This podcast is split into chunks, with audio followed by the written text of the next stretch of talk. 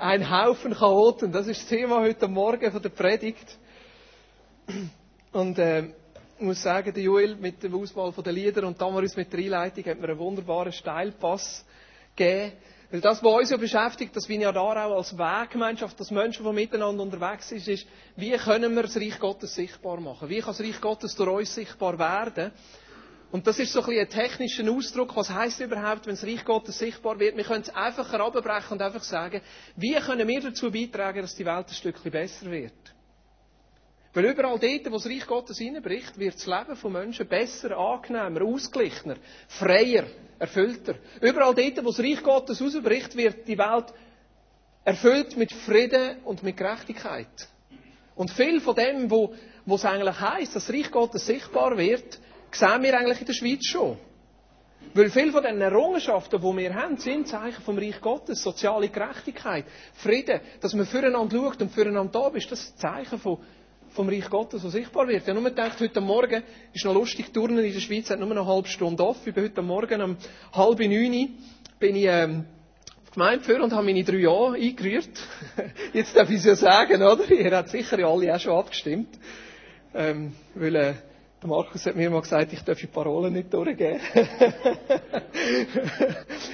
Aber das ist doch eine Errungenschaft vom Reich Gottes, dass wir dafür mitbestimmen. Und wenn ich auf Ägypten schaue und denke, man, 300 Leute, die parat sind, ihr Leben zu opfern und Leute, die tagelang ausharren, weil sie sagen, wir wollen selber über unser Schicksal bestimmen, das ist doch irgendwo Wahnsinn. Und wenn ich nachher weiter schaue, gerade dort, wo ich am Spitz Afrika, wenn ich denke, wie viele Menschen es gibt, die in Armut aufwachsen, wo ich Perspektiven aufwachsen, dann denke ich, es ist so nötig, es ist so nötig, dass es Menschen gibt, die ihr Leben dafür verschenken, dass das Reich Gottes sichtbar wird. Auch da. Auch da in der Schweiz. Dort, wo Ungerechtigkeit ist, dort, wo Unfrieden ist. Das Reich Gottes wird dort sichtbar, wenn eine Ehe, die kaputt ist, wieder heil wird. Wenn eine Familie, die aus dem Land brechen ist, wieder zusammenkommt. Dort wird das Reich Gottes sichtbar. Dort, wo ein Jugendlicher, der einsam ist, plötzlich Annahme und Liebe findet, dort wird Reich Gottes sichtbar. Dort, wo jemand, der gebunden ist, in Alkohol und Drogen frei wird, dort wird Reich Gottes sichtbar. Dort, wo Manager merken, dass 20 Millionen definitiv zu viel ist, dass sie ja mit 200.000 auskommen, dort wird Reich Gottes sichtbar. Müsste Marcella vielleicht meine Predigt schicken. Und das ist das Bild nachher. Wenn ihr die Buchzeichen noch nicht habt, dürft ihr gerne eins mitnehmen. Es hat oben, dürft ihr es hier hinter der Wand anschauen. Reich Gottes soll sichtbar werden. Die Welt soll ein Stückchen besser werden durch mein Leben. Und lasst nicht in erster Linie durch unser Programm, sondern durch das, wo wir leben. Durch unsere Familie, durch unseren Alltag, durch unser Single-Sein an unserem Arbeitsplatz. Dort, wo wir leben, dort, wo wir sind, dort soll das Reich Gottes sichtbar werden. Durch unser Engagement in den politischen Parteien. Ein Freund von mir hat letztes Jahr sich der SVP angeschlossen. Ich habe Freude gehabt. Es ist super, wenn sich jemand politisch engagiert und sagt, ich will mithelfen, dass die Welt ein Stückchen besser wird. Obwohl es nicht meine politische Partei ist. Das muss ich jetzt auch noch sagen. Aber um das geht dass wir unser Leben dafür einsetzen. Und gleichzeitig, wenn ich am Morgen aufstehe, und Montag, Dienstag sind die Morgen, die für mich am härtesten sind. Montag manchmal nicht so, weil am Montag haben damals meine Eltern unsere Kinder. Aber Dienstag und Mittwoch am Morgen bin ich dafür zuständig, am Morgen aufzustehen und zu schauen, dass Deliane Kinski kommt. Und dann halb verschlafen aus dem Bett rauszukommen und nachher irgendwie versuchen, Delian zu wecken und sie versuchen zum, zum, zum Anlegen zu, also ich meine, es ist schon interessant, Kinder schlafen immer dann aus, wenn sie Kinski müssen, oder? Wenn sind sie heute Morgen gekommen? Früher natürlich. Freiwillig aufgestanden. Judy, hui, Daddy, wie da! Ja, schön. Und in diesem Moment denke ich amix, und da soll das Reich Gottes sichtbar werden. Und da baut sich eine Spannung auf in mir. Und ich habe herausgefunden, wenn Kinder zwei Gaben haben, dann ist es, also unsere haben erstens Gabe, sie finden immer etwas, um darüber zu streiten. Und das Zweite, sie haben eine Gabe, mehr als Vater über meine Grenzen zu bringen. Früher, als ich noch kein Kind hatte, habe ich gedacht, wow, leck, bin ich ein super Typ. Heute denke ich immer wieder, leck, Bobby. Leck, Bobby. Und so jemand hat Gott auserwählt, um sein Reich zu bauen. Kann ich mir manchmal kaum vorstellen. Am Morgen um Viertel ab sieben, am Morgentisch.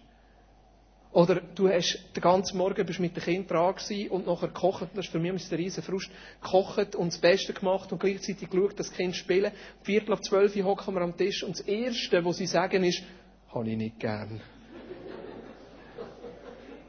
Und in diesem Moment nachher ruhig zu bleiben und im Hinterkopf noch zu haben, und da soll das Reich Gottes sichtbar werden. Und da baut sich eine Spannung auf. Und ich weiß nicht, ob ihr die Spannung auch kennt. Vielleicht bin ich der Einzige, der die Spannung kennt, aber ich kenne die Spannung. Da baut sich eine Distanz auf. Und dann ist es so einfach, zu sagen, das Christsein findet am Sonntag statt. Das ist so einfach zu sagen, das Christsein findet im Programm statt. Aber mit dieser Herausforderung zu stellen und zu sagen, in all dem Innen, wo ich bin, in all meinem Versagen, in all meinem Zerbruch innen, da will Gott sein Reich sichtbar machen und da will er mein Leben dazu brauchen, damit die Welt ein Stückchen besser wird. Das ist die Herausforderung, wo wir drin stehen. Und wisst ihr, was habe ich herausgefunden? Dass diese Herausforderung nicht nur für uns so ist, sondern für jeden von den Jüngern von Jesus auch so war. Und ich möchte euch heute von sechs von diesen Jüngern erzählen. Ich hoffe, dass ich in diesen 20 Minuten durchkomme. Weil es ist super spannend, weil wir wissen relativ wenig von den Jüngern von Jesus und ich habe mal ein bisschen geforscht und alle Legenden versucht zusammenzutragen und versuche sechs von diesen Leuten vorzustellen und ein bisschen ein Bild zu malen, was sind das für Menschen gewesen und ihr werdet merken, jeder von denen ist in den gleichen Herausforderungen eingestanden wie wir auch.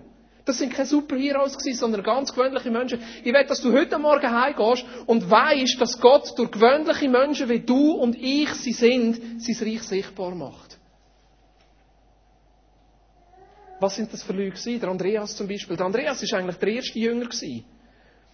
Er ist in Bethsaida geboren. Es sind alle so ein bisschen aus dem gleichen Eck gekommen, die Jünger, außer der Judas Iskariot, der ist von, von Juda unten gekommen. Aber eigentlich alle so ein bisschen aus dem gleichen Eck. Bethsaida war ein Fischer gewesen, Kapernaum. Kapernaum war zu dieser Zeit so ein bisschen die Regierungsstadt gewesen, oben in Galiläa. Die Römer haben das ausgebaut, das Festung.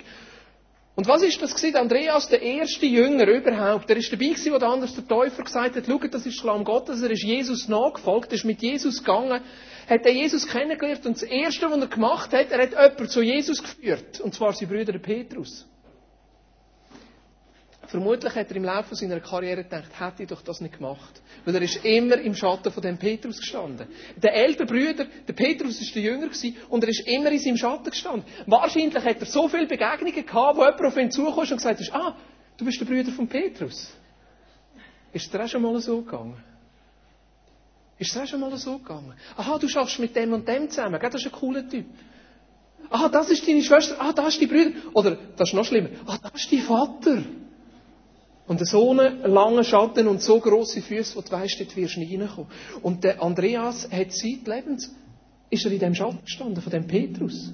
Der Petrus, der grosse Held, der Petrus, der Supertyp. Und er wär's doch gewesen, der Held die Brüder. Und das Härte ist, er hat nicht einmal zum inneren Kreis von Jesus dazugehört. Der innere Kreis von Jesus ist der Petrus, Johannes und Jakobus gewesen. Johannes und Jakobus sind die zwei besten Kollegen gewesen. Von klein auf hat er mit ihnen gefischt in Galiläa, am, am, an dem See Genezareth. Und er hat nicht dazugehört. Und weißt du, manchmal hat er sich überlegt, was ist eigentlich falsch mit mir? Wieso gehöre ich nicht dazu? Wieso stehe ich nur am Rand? Wieso ist der Petrus so viel besser? Wieso hat Jesus Petrus ausgewählt und nicht mehr? Und doch, Gott hat ihn gebraucht. Der Mann im Hintergrund, der Mann in der zweiten Reihe, der Mann, der wahrscheinlich manchmal an sich selber zweifelt hat, es hat ihn gebraucht und für da ist er ein Vorbild. Ein Vorbild für die Unscheinbaren. Ein Vorbild für die Mitarbeiter im Hintergrund. Ein Vorbild für die, die einfach treu dran sind. Für einen Steff Höhne und für einen Adi Mons hinter der Technik. Und wenn sie nicht da wären, würdet ihr mich nicht hören. Oder ich wäre heißer, genau, merci. Ein Vorbild für Menschen, die einfach sagen, ich bin parat, im Hintergrund einen Dienst zu tun. Wie ist es mit ihm weitergegangen? Hey, der ist ab wie eine Rakete. Jesus ist gestorben, auferstanden, 50 Tage später, der Geist ist ausgossen. Der ist auf Russland, bis auf Weißrussland, bis auf Kiew ist der gewandert und hat von Jesus erzählt und die Menschen sind zum Glauben gekommen. Nachher, als er dort oben alles abgerast hat, ist er auf Griechenland. Manchmal denken wir, Petrus sei der Einzige, der in Griechenland rumgetümpelt ist und Gemeinden gegründet hat. Nein, der Andreas war auch dort. Vielleicht ist er im Petrus ein bisschen aus dem Weg. dem jüngeren Brüder, der uns alles besser kann. Aber der ist genauso auf Griechenland, ist genauso gepredigt, ist genauso Gemeinde gegründet. Und nachher auf Patros, das ist in Griechenland, glaube ich, eine Insel, dort ist gekreuzigt worden. Und sie haben ihn nicht gekreuzigt, so mit dem T-Kreuz, sondern mit dem X-Kreuz. So haben sie ihn gekreuzigt. Und seine, seine, sie, sie haben ihn nachher begraben und nachher ist einer gekommen, der Sankt Regulus. Der Sankt Regulus ist irgendwie Fan geworden von dem Andreas, hat nachher die Knochen bewacht, hat nachher einen Traum gehabt und ist mit diesen Knochen nachher auf England und auf Irland und auf Schottland und hat dort nachher predigt. Dort sind auch wieder Killen entstanden. Und der Andreas ist mit seiner Legende so einflussreich geworden, dass das Andreaskreuz heute Teil der schottischen Flaggen ist. Also denk nie, dass Menschen im Hintergrund nicht wichtig wären. Denk nie, dass Menschen, die das Gefühl haben, sie stehen am Rand und sie gehören dazu. Gott braucht genau so Menschen, um sein Reich sichtbar zu machen. Ich möchte von Philipp erzählen. Der Philipp. Der noble Griech. Sein Vater war Griech, seine Mutter Jüdin, darum war er nachher auch Jude, weil bei den Juden ist es so, wenn die Mutter Jude ist, ist man selber Jude. Sein Vater ein Politiker, mit dem Philipp, ein Tetrarch, der zu dieser Zeit in Galiläa geherrscht hat, sein Vater dazugehört, ein bisschen Anrüchig. Der Philipp ist aufgewachsen mit seinen Kollegen, mit seinen Freunden. Er hat den Jakobus kennt, den Johannes kennt, er hat die anderen kennt. Er ist auch dort noch ein bisschen fischen. Er ist aus dem gleichen Dorf gekommen wie die anderen, aus Bethsaida, und nachher hat er in Kapernaum gelebt. Aber wisst ihr, was mit dem Philipp war? Obwohl von nobler Abstammung, der hat wahrscheinlich einige Sprachen können, er war einfach ein bisschen langsamer im Begreifen. Es gibt eine Stelle, wo das besonders vorkommt, Johannes 14. Jesus da die grosse Rede. In meinem, im, im, Im Haus von meinem Vater sind viele Wohnungen und ich werde kommen und alle zu mir nehmen und ich werde hineinführen in die Beziehung.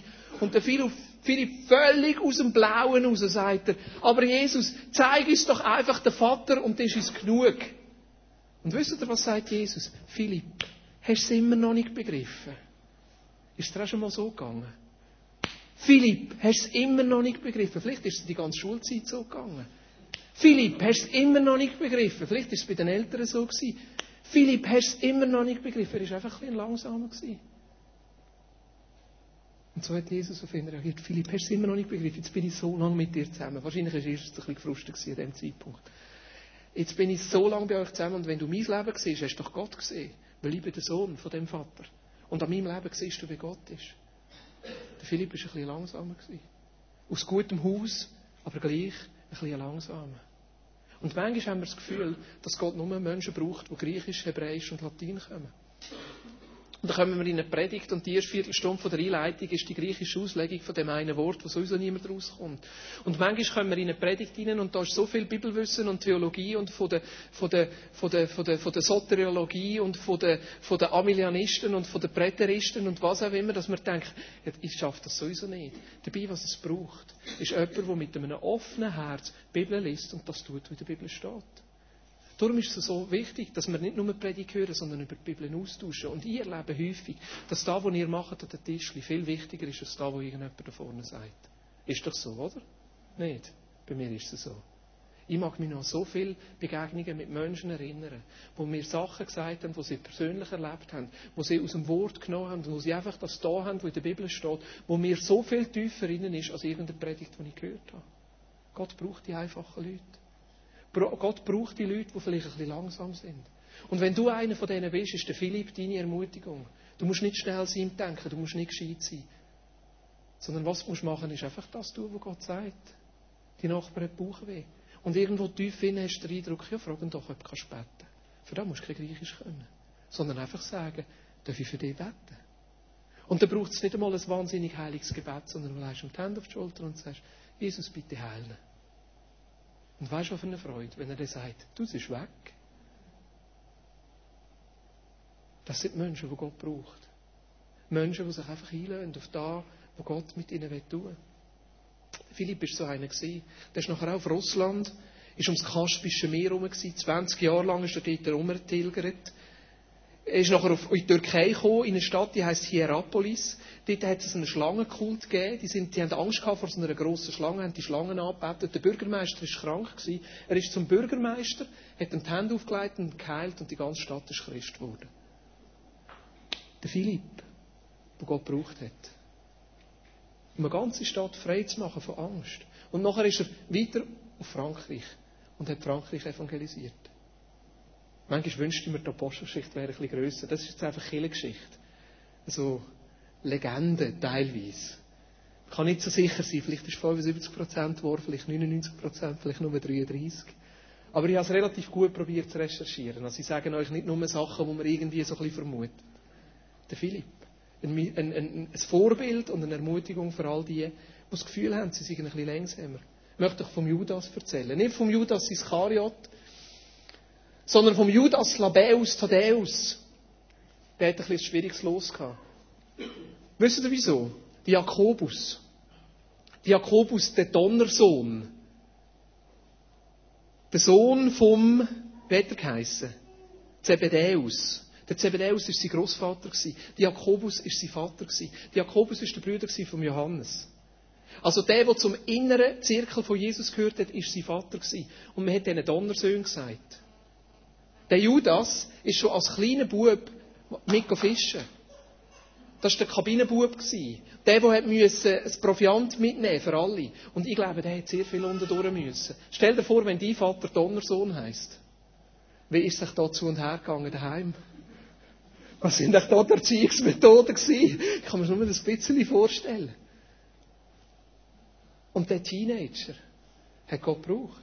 Jesus hat den Teenager auserwählt. Sein Vater war einer der Jünger und der Sohn war einer der Jünger. Wahrscheinlich war er der, was heisst bei der Brotvermehrung, schau, da ist ein junger Bub mit fünf Brot und zwei Fisch. Weil fünf Brot und zwei Fisch ist, oder fünf umgekehrt, fünf Fisch und zwei Brot, zwei, ja, wie auch immer, ihr kommt raus. Und nur wollen schauen, ob wir wach sind. Das war der, wo man mitgenommen hat aufs Schiff, wo es Tages Tagesproviant war für die, die miteinander auf dem Schiff waren. Also das ist jetzt eine Vermutung, das ist meine These. Das steht im 2. Boris 3, Vers 16. Dass Judas der war, der kleine Bub, und Gott hat ihn gebraucht. Gott hat ihn gebraucht, um zur richtigen Zeit das Brot zu bringen. Und wisst ihr, was mir am besten gefällt beim Judas? Oi, nicht gut. In Johannes 14 auch wieder die Stelle sagt Jesus, und ich werde gehen und ich werde mich euch verherrlichen. Und der Judas sagt nachher, aber wieso zeigst du dir uns? Zeig dir doch viel eher der Welt. Wir haben dich gesehen. Die Welt soll dich sehen. Und das, was mir so gefällt an Teenager und jungen Menschen, der Drang, den sie haben nach außen. Der Drang, den sie haben nach außen. Und sagen, wir wollen die Welt verändern. Wir wollen, dass die Welt von Jesus gehört. Und darum glaube ich, ist es so wichtig, dass wir Teenager unter uns haben. Darum ist es so wichtig, dass wir, dass wir schauen, dass wir Platz machen für junge Leute, die in dem jugendlichen Feuer und in dem jugendlichen Übermut. Und auch wenn du genau weißt, dass es nicht wird funktionieren. Und auch wenn du genau weißt, es wird nicht gehen, dass wir sagen, mach nur, ich stehe hinter dir. Und ich klatsche und ich komme mit. Der Judas ist so einer gewesen. Und ich glaube, der Judas ist auch eine Ermutigung für viele ältere Leute. Weil weißt du, was heißt das für mich? Dass Gott jedes Alter kann brauchen kann. Wenn er einen Teenager können brauchen, hätte er auch einen Pensionierten können brauchen. Oder jemanden, der 70 ist oder 80 ist. Natürlich, viele von diesen Jüngern sind jung aber sag nie, dass du im falschen Alter bist. Sag nie, dass du jung bist, sag nie, dass du alt bist. Sag immer, ich bin im richtigen Alter, damit Gott mich brauchen kann. Gott hat hier einen Teenager auserwählt. Ich möchte ich von Thomas erzählen. Thomas Düdimas. Ich meine, über den Thomas lachen wir noch ein bisschen. Oh, der ungläubige Thomas, sagen wir doch. Ich glaube nicht, dass er ungläubig war.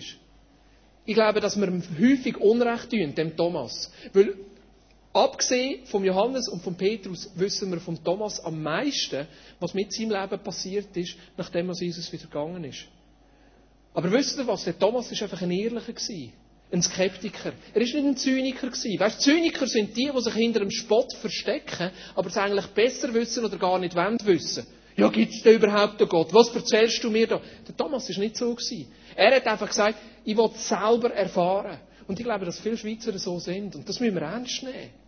Und wisst ihr, was interessant ist? Der Thomas hat gesagt, ich werde erst glauben, dass Jesus auferstanden ist, wenn ich ihn noch berühren kann, wenn ich seine Seite hinlegen wenn ich seine Hände anschauen kann. Wisst ihr, was Jesus macht? Er kommt nicht zu ihm und sagt, du blöder Thomas, was willst du eigentlich? Sondern er sagt, komm Thomas, lang mich an.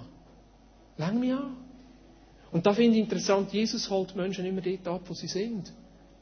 Und ich glaube, wir brauchen da so ehrliche Skeptiker, die sagen, ich gebe mich nicht mit dem zufrieden, ich brauche mehr, ich will es wissen. Aber wo er es gewusst hat, ist er ab wie eine Rakete. Ich meine, was der alles erreicht hat in seinem Leben. Zuerst ist er rund ums Kaspische Meer herum, Russland, Türkei hat evangelisiert. Dann ist er auf Babylon. Das Babylon, sagt man so, er hat einen von diesen, von diesen, von diesen Königen, von diesen Magi, von diesen Magierzauberern getroffen, die bei der Geburt von Jesus äh, gekommen sind, hat er 30 Jahre später hat er den wieder getroffen, hat ihm von Jesus können erzählen, was nachher passiert ist, hat er zum Glauben geführt in Babylon. Babylon ist eine der Weltmächte zu dieser Zeit, so eine Weltstadt.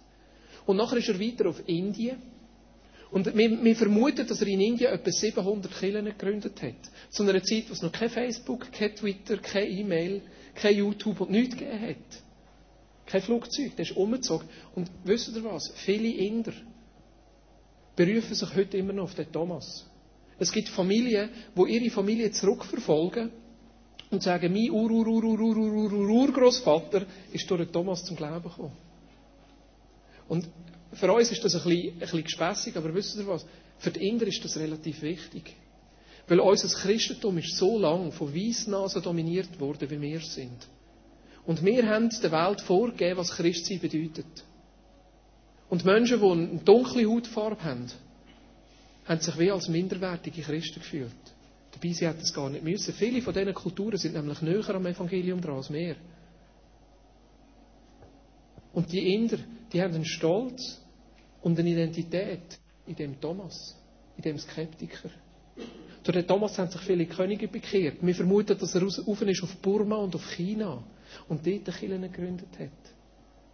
Darum, wenn du so bist wie der Thomas und du kämpfst vielleicht manchmal mit Unglauben oder du bist ein bisschen skeptisch, Gott wird dich brauchen.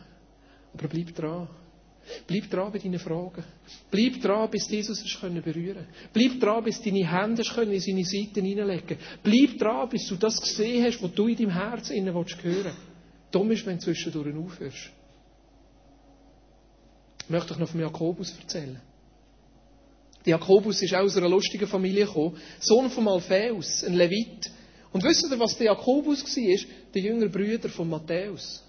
Der Matthäus, der Zöllner. Jetzt ein Levit, das sind die Heiligen gewesen. Priester, die, die es ganz gut hatten. Aber er da, der Matthäus, ist abgefallen. Oh, wir sind fünf Minuten zu früh, Kind. Sogar zehn Minuten zu früh, das ist nicht gut. Könnt ihr noch einmal wieder rüber, bitte? Ihr seid viel zu früh. Geht wieder rüber. Das bringt im Moment nichts, wenn ihr zehn Minuten zu früh kommt. Tut mir leid. Zurück zum Jakobus. Ich meine, der, ich meine, der Matthäus und der Jakobus haben zwei grundsätzlich andere Wege eingeschlagen. Der Matthäus ist der hat seine jüdischen Wurzeln verloren, hat mit den Römern kollaboriert, ist ein, ist ein Verräter geworden. Und er, der Jakobus, ist ein Zelot geworden. Einer, der bewaffnet hat, wollen, die Römer vertreiben. Und jetzt stell dir vor, seine älteren Brüder, seine älteren Brüder, die bei den Römern abfallen, seine älteren Brüder, die, die nicht Jesus nachfolgen seine älteren Brüder, die die Enttäuschung, die er hatte, ab seinen älteren Brüdern, und stell dir jetzt mal vor, die doppelte Enttäuschung, die er nachher hatte, wo Jesus auf seine älteren Brüder zugeht und ihn zu sich ruft. Er, der doch immer richtig gelebt hat. Er, der es doch immer ernst gemeint hat. Er, der doch immer so gut war. Ich meine, das Leben von dem Jakobus war geprägt von Enttäuschungen. Vielleicht geht es dir manchmal gleich, bist du enttäuscht ab Menschen, bist du enttäuscht ab Leiter, bist du enttäuscht ab der Kirche. Wie ist Jakobus mit dem umgegangen? Bis am Schluss hat er immer wieder Enttäuschungen erlebt. Apostelgeschichte 1 heißt es, dass Jakobus oder einer der Jünger Jesus gefragt hat, Jesus, stellst du jetzt dein Reich wieder her? Weil ein Zelot hat gedacht, wenn das Reich kommt, dann wird Jesus die Römer vertreiben. Und was macht Jesus? Nichts von dem. Die Enttäuschung, die er drinnen ist. Wie geht es dir manchmal in deinem Christsein? Und ich kann dir eins sagen, Enttäuschung gehört dazu. Weil Enttäuschung hat mit dem zu tun, dass wir ein falsches Bild haben und dass Jesus uns das falsche Bild korrigiert. Und so viel Mal erlebe ich, dass Gott ganz anders wirkt, als ich das will oder mir das vorstelle. Und was ist meine Herausforderung? Mich immer wieder auf das einladen, was Jesus sagt. Schaut, was ist der Unterschied zwischen diesen Jüngern und Judas Iskariot? Der Judas hat eine fixe Vorstellung gehabt, wie Jesus müsste König sein. Ich glaube nicht, dass er Jesus wegen Geld verraten hat. Sondern ich glaube, er hat Jesus verraten, weil er Jesus hat dazu wollen, zwingen, endlich etwas gegen die zu machen. Vermutlich hat er innerlich gedacht, wenn ich ihn verraten, wenn er im Gefängnis ist, dann wird er sich durchsetzen, dann wird er sich wehren, dann wird endlich etwas passieren. Aber sein Plan ist in die Hose. Vielleicht hat er sogar das Gefühl gehabt, ab den Andeutungen von Jesus, dass Jesus sogar will, dass er ihn verratet. Der Judas Iskariot war gebunden an seine eigenen Vorstellungen, wie das Reich Gottes hat kommen sollen. Der Jakobus war ganz anders. Er war parat, seine eigenen Vorstellungen loszulassen. Und auch die anderen Jünger, sie sind parat gewesen, ihre eigenen Vorstellungen los und sich immer wieder neu einfach auf Gott einzulassen. Immer wieder neu sich herzugeben. Immer wieder neu zu sagen, Jesus, da bin ich. Ich möchte euch noch vom Letzten erzählen, vom Simon, dem Zelot. Auch so ein Gotteskrieger. Vermutlich hat der mal einen umgelassen. Zeloten, die haben immer so ein Schwert unter dem Mantel gehabt. Und wenn es eine grosse Menschenansammlung hat und irgendein Römer rumgestanden ist, haben sie das Schwert gezückt und schnell einen umgelassen. Und nachher, wenn sich die Menschenansammlung aufgelöst hat, ist halt ein toter Römer am Boden gelegen und niemand ist es gewesen. Vermutlich hat der Simon der Zolot beim Aufstand von Barabbas, wo später nachher gleichzeitig mit Jesus im Gefängnis ist und freigelassen worden ist, hat er mitgemacht. Jetzt, was treibt so einen Menschen zu Jesus? Vielleicht ist es die Hoffnung, aber vielleicht ist es auch die eigene Scham ab der Vergangenheit. Vielleicht ist es auch der eigene Zerbruch, hey, ich habe, jemanden umgebracht. Ich habe ein Menschenleben ausgelöscht. Und als er um Jesus herum war, hätte ihm das bewusst werden und wie manchmal geht es doch als Christen so, dass wir uns schämen. Dass wir uns schämen vielleicht an unserer Vergangenheit. Dass wir uns schämen an uns selber. Dass wir uns minderwertig fühlen, weil unser Leben vielleicht nicht so ist, wie wir es gerne wetten, wir nicht alles im Griff haben. Und genau so jemand hat Jesus ausgewählt, um sein Reich sichtbar zu machen. Und genau so jemand, der keine perfekte Vergangenheit hat, der Brüche hat im Leben, der das Leben nicht im Griff hat, genau so jemand braucht Jesus, um sein Reich sichtbar zu machen und um die Welt besser zu machen. Der ist auf Ägypten, der ist auf Libyen, der ist auf Mauretanien, nachher ist er zurück auf Karthago, die Hauptstadt zu dieser Zeit, also jetzt Tunesien, aber heute zu dieser Zeit Karthago. Die Römer haben ja nachher Karthago Märtboden gleich gemacht. Dort ist er predigen. Überall, wo er nur ist, hat er predigt und Kirche gegründet. Nachher ist er von, von Karthago aus über auf Frankreich. Von Frankreich ist er Ruhe auf England. Meine, stellt euch vor, zu einer Zeit, wo man gelaufen ist oder Eseli hatte oder mal mit dem Schiff gegangen ist. Und überall, wo er hergekommen ist, hat er evangelisiert und Kirche gegründet. Stellt euch das vor, ein Mann, der sich geschämt hat ab seiner Vergangenheit.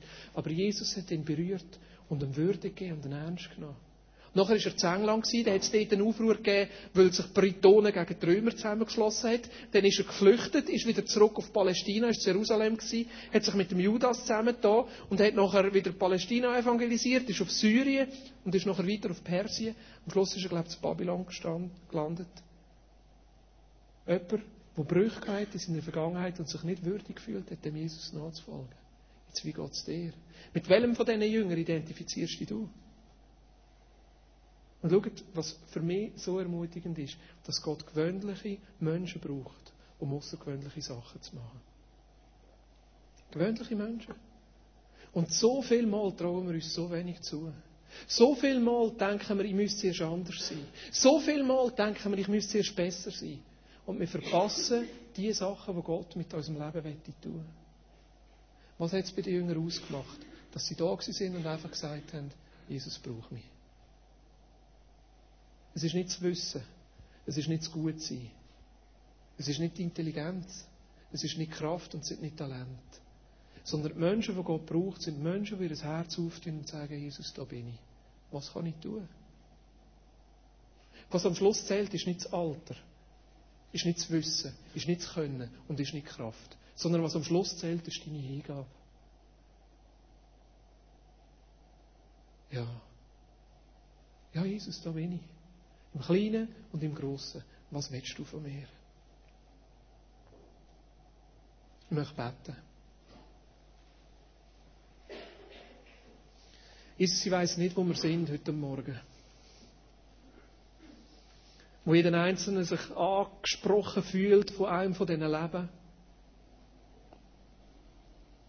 Und Jesus, für mich ist es so ermutigend zu sehen, dass du Menschen ausgewählt hast mit den gleichen Knörz und den gleichen Herausforderungen wie wir auch. Und Jesus, ich danke dir, dass du auch uns abholst und uns brauchst. Und Jesus, ich wünsche mir, dass mein Ja zu dir einfach grösser wird. Und ich wünsche mir, dass ich mehr von dem sehe und mehr von dem höre, was du in meinem Leben willst tun.